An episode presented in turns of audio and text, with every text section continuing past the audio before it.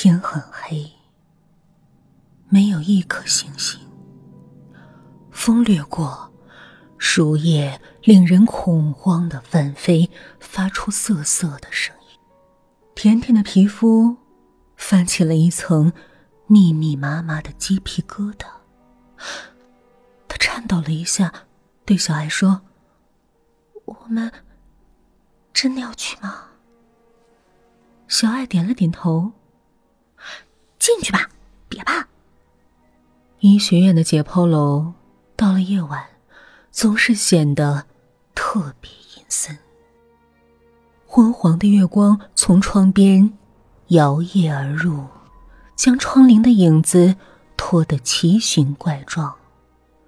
盛着器官与尸体残骸的各色瓶罐，反射出令人心悸的光芒。甜甜迈不开脚。他拖着小爱的手说：“我，我们不去了，好吗？”小爱摇了摇头说：“不行，我们不能让他们看笑话。”白天的时候，班上一群无聊的人围在一起讨论怎么度过万圣节的夜晚。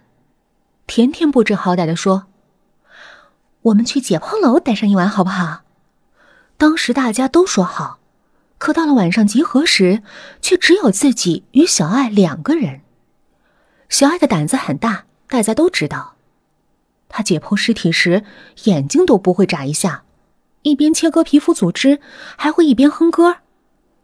第一次尸解课下课时，别人都在呕吐，他却抓起饭盒，大口大口的吃东西。有人说，他的心不是肉长的，而是一块石头，所以。当看到小爱时，甜甜忐忑不安的心稍稍放下了一点儿。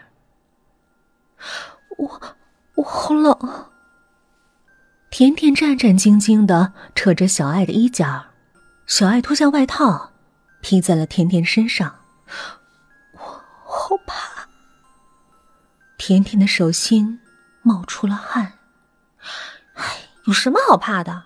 都是不会动的尸体。你就把它们想象成木头就行了。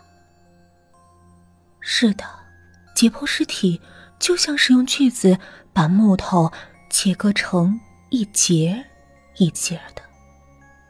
但是，当手术刀划过尸体的皮肤时，尸体会疼吗？解剖楼没有灯，机山窗户的玻璃也不见了。风呼呼的从窗户灌进来，看不出颜色的窗帘猎猎作响。婷婷拿出手电，按了几下，却没有光线出来。哎呀，糟糕，没电了！甜甜的声音有点颤抖。小爱埋怨的看了他一眼，什么都没说。这时，窗外的天空闪了一下，接着一声惊雷，接着。又闪了一下，甜甜惊悚的抬起头，看到着背对窗户的小爱，全身笼罩在了水一般的阴影中。窗棂的影子如同一条绞索，慢慢拂过小爱的颈项，然后慢慢落在了解剖室里错落的玻璃瓶罐上。甜甜转过身去，看到黑暗中闪烁着反光的阴森的玻璃瓶罐，又是一道闪电。他看到一只死鱼般的眼睛正从一个瓶子里望向他，眼波似乎在流转。他的心里蓦然的一凉，禁不住打了个寒颤，手指一紧，手中的电筒突然亮了。解剖楼是老房子，木头铺的地板。踏上去，咯吱作响。回廊上没有人，两边堆着白森森的骨架模型，空气里氤氲着浸泡尸体的福尔马林的刺鼻气味，但是依然遮盖不住尸体的那股腐臭霉烂的气味。甜甜紧紧的抓住小爱的手，一步一趋的向前走去。两人打着手电，摇摇欲坠的木地板响着两人的脚步声。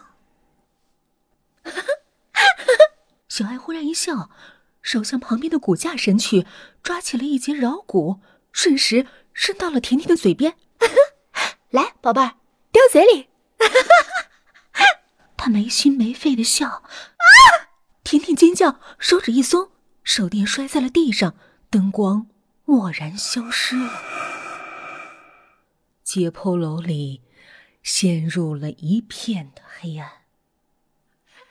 甜甜的笑声在这阴森的空间里显得异样的诡异。哎，那边，那边有光。